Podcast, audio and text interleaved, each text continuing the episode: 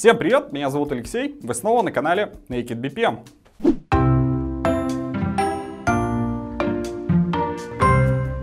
Продолжаем тему вредных советов по выбору показателей бизнес-процессов и построению системы показателей компании.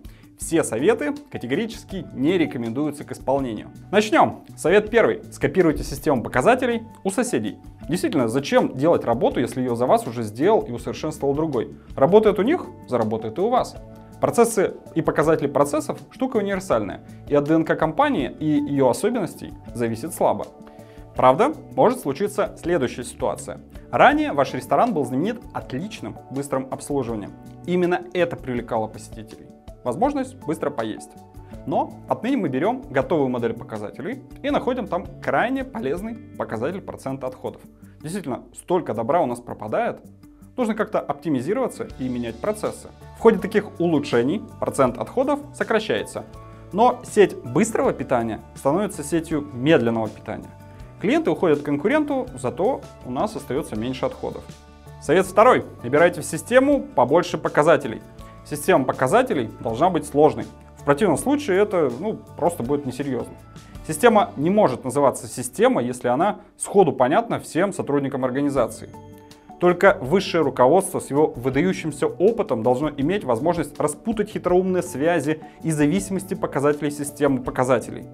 Таким трудом можно будет гордиться. Совет третий. Диверсифицируйте ответственность.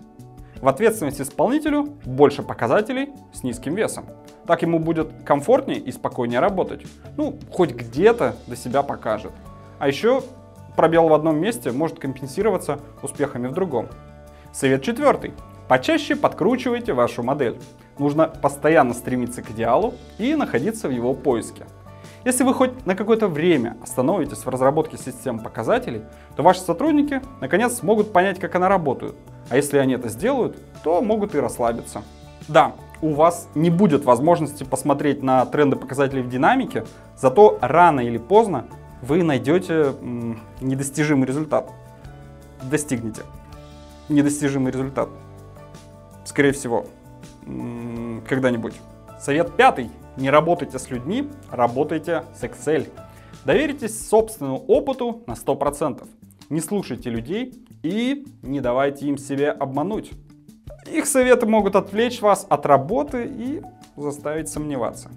Хуже всего слушать сотрудников, когда система показателей уже запущена. Они могут дать обратную связь. Но мы-то знаем, что все эти жалобы и обвинения в несостоятельности показателей ну, просто от нежелания работать. Совет шестой. Не тратьте время на объяснение. Показатель процесса – штука максимально конкретная, конкретная и объективная. Я бы даже сказал, что показатель объясняет сам себя. Поэтому работа с людьми и попытки объяснить, как жить в новых реалиях и зачем нужен тот или иной показатель – просто пустая трата времени. Максимум, на который стоит потратить время, это должностные инструкции. Рано или поздно люди все равно привыкнут к новому формату. Совет седьмой. Разрабатывайте систему показателей узкой группой специалистов. Централизация – признак больших и серьезных компаний.